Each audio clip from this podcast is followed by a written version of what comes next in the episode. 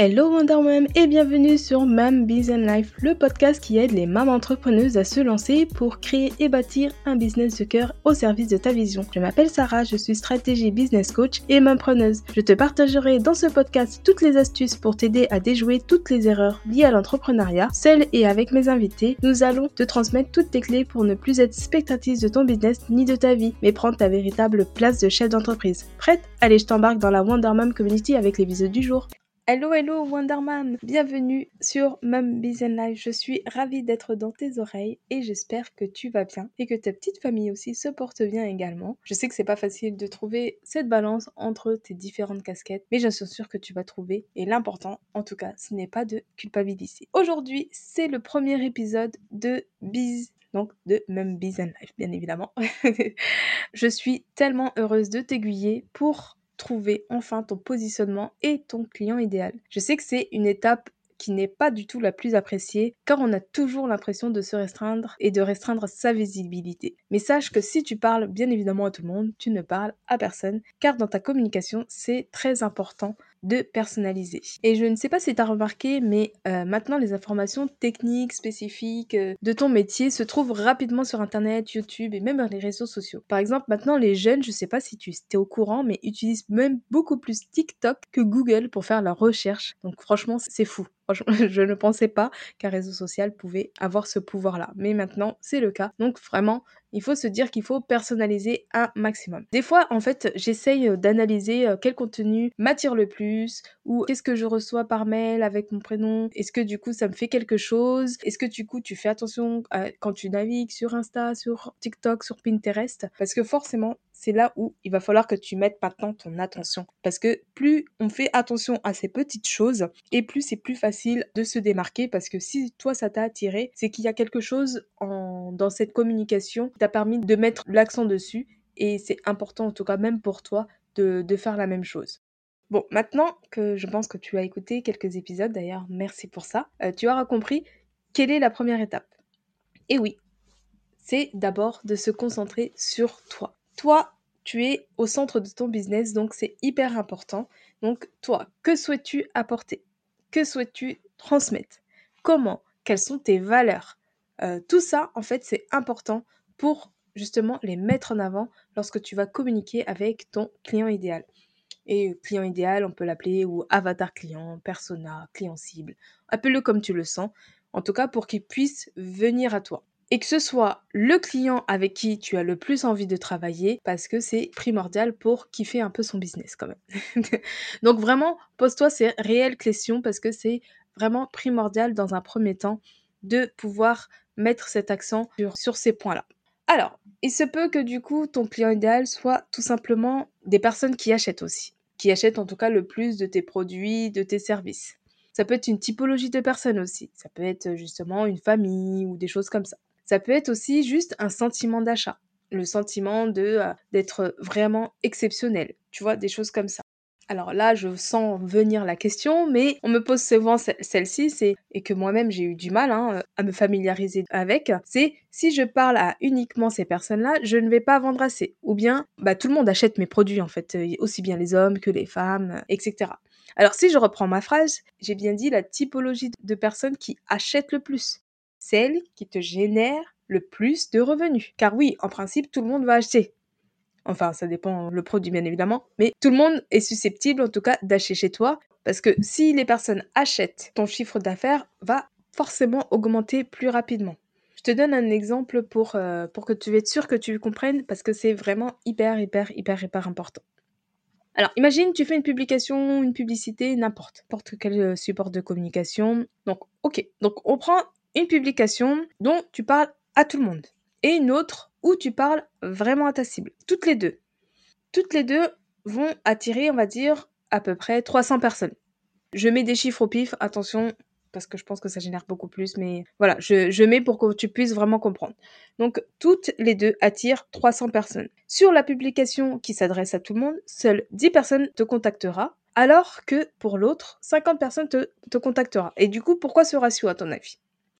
Bah, tout simplement parce que la problématique, le besoin ou l'envie que tu as mis dans la publication de ton client idéal le concerne en fait. C'est lui, il est dans cette situation et il va tout de suite comprendre et il va vouloir trouver une solution parce que du coup c'est une situation qui n'est pas agréable pour lui. Alors que l'autre poste, ben en fait c'est comme un poste un peu jeté à la mer où le, courant t'a amené euh, quelques clients par-ci par-là. C'est un peu ça. Mais même si tu as tous les types de personnes qui peuvent acheter, concentre vraiment tes efforts sur une problématique, une envie, un besoin spécifique, bah justement pour avoir beaucoup plus d'impact. Parce que comme on a dit, c'est les personnes qui vont acheter, forcément, c'est là où tu pourras faire plus de chiffre d'affaires. Donc j'espère que cette fois-ci, c'est plutôt clair. Ce n'est pas en tout cas de te restreindre de parler à une typologie de personnes, même si tout le monde achète chez toi.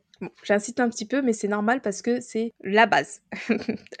la base, tellement pour euh, justement euh, pouvoir créer en tout cas un business totalement aligné avec tes envies.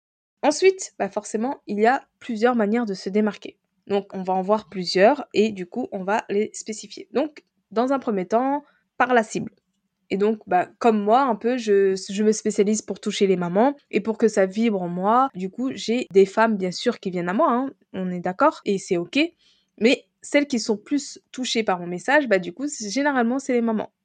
Ensuite, on peut se différencier par euh, une spécialisation ou un positionnement. Donc, par exemple, au début, moi, j'étais coach business sur Instagram. Et donc, forcément, j'avais une spécialité, je n'allais pas sur TikTok, je n'allais pas sur euh, LinkedIn, c'était Instagram. Sur une problématique spécifique, ça peut être aussi euh, manque de sommeil, sur les peurs, sur les croyances, sur un aspect du bien-être, sur le lâcher prise. Bon, il y en a tellement d'autres, mais c'est justement pour que tu puisses comprendre et que je te donne un peu de pistes sur lesquelles tu peux te placer. Alors, il existe donc une autre technique, donc c'est le personal branding. Alors donc c'est un peu le marketing personnel en français bien évidemment. En fait, c'est vraiment le fait de promouvoir personnellement comme on le ferait pour une marque ou un produit. Concrètement, il s'agit de faire en son nom et sa personnalité une marque en tant que tel. Et du coup, on utilise généralement des techniques marketing pour justement vendre des produits dans le but de se vendre euh, soi. Donc voilà, c'est un peu ça le personal branding. Et en tout cas, en dévoilant ça et ta personnalité, bah du coup,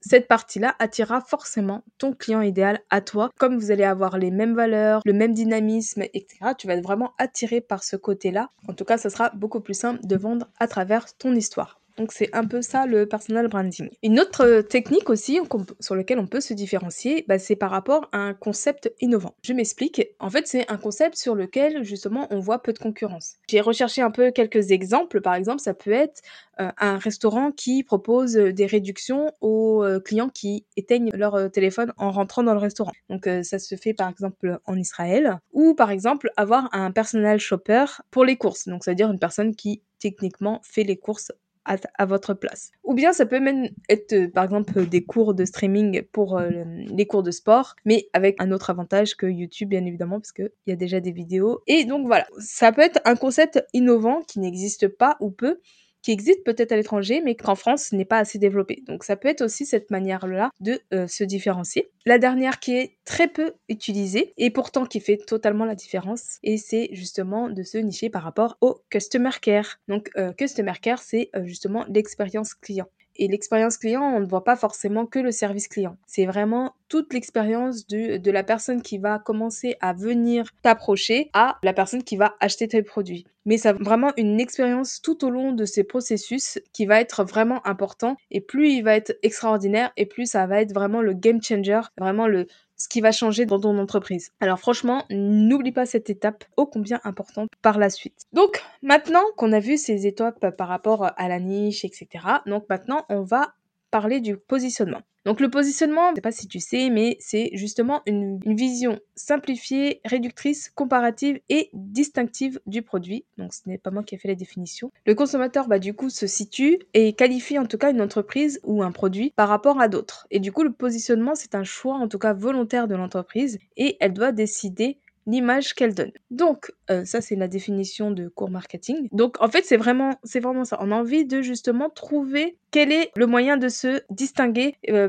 par rapport à un, produit, par rapport à un autre. Et donc, il y aura deux manières de se positionner. Donc un positionnement par rapport au prix et par rapport au produit. Je le fais un peu succinctement car je ferai en tout cas un épisode euh, beaucoup plus détaillé avec pourquoi pas une, invitée spécialiste sur le sujet. Ce serait beaucoup plus intéressant. Alors, pour le positionnement par prix, on va vous faire, je vais un peu imager et donc c'est un peu l'école publique, l'école privée et le Montessori. Donc voilà, pour te donner un peu euh, une idée et c'est ce que va percevoir ton client euh, à travers ton positionnement. Donc ça va être vraiment d'avoir un peu le, le bas prix, le prix moyen et le prix premium. Donc à toi de voir quel est justement le meilleur prix pour toi et comment justement tu as envie de te différencier pour ça. Et en plus, bien évidemment, il va falloir que tu sois en accord avec ce prix-là, parce que pour ne pas te sentir coincé lors euh, d'un appel découverte ou autre lorsque tu vas annoncer le prix. Bien sûr, il y a des techniques et je pense que je ferai un épisode euh, très rapidement sur justement le fait de se dire que le prix, c'est jamais le problème et que si tu annonces un prix et que la personne n'achète pas, forcément, c'est comment tu as présenté le prix. Mais on verra ça dans un, dans un autre épisode, je me le suis noté. Bref, en tout cas, il va falloir vraiment être en accord avec ce prix-là. Et je te conseille vraiment de faire un rapide coup d'œil de tes concurrents. Mais sache que ton prix, c'est ton prix. C'est ça aussi que j'ai envie de mettre l'accent aujourd'hui, c'est que ton prix, c'est en fonction de tes charges, de ta vie, de comment justement euh, tu mènes ce que tu as envie d'apporter et de toi ce que tu vas apporter à ton client. C'est hyper important. Parce que ton concurrent, ok, il va peut-être avoir une offre similaire, mais ce n'est pas toi. Donc peut-être que lui, il va le faire à 500 euros et que toi, si tu as envie de le mettre à 650, eh ben, tu peux le mettre à 650. Après, c'est vraiment, comme j'ai dit, c'est comment on perçoit ton prix. Si tu mets beaucoup plus d'informations sur l'émotion, etc., c'est là où on va se dire, bah, le prix, c'est ça, et euh, on y va. Donc, euh, c'est le prix, c'est vraiment très important. Mais en tout cas, sache que ton prix, c'est toi. Et le but, on est d'accord, c'est que tu sois rentable. Parce que, hein, on n'est pas là pour être bénévole. On est, on est d'accord. Et en fait, seul toi peux connaître ton prix car en fait je ne suis pas dans ta vie, je ne suis pas dans tes finances et je ne pourrais pas te dire bah, le meilleur prix c'est celui-là. Le meilleur prix ça sera celui que toi tu auras décidé pour réussir en tout cas.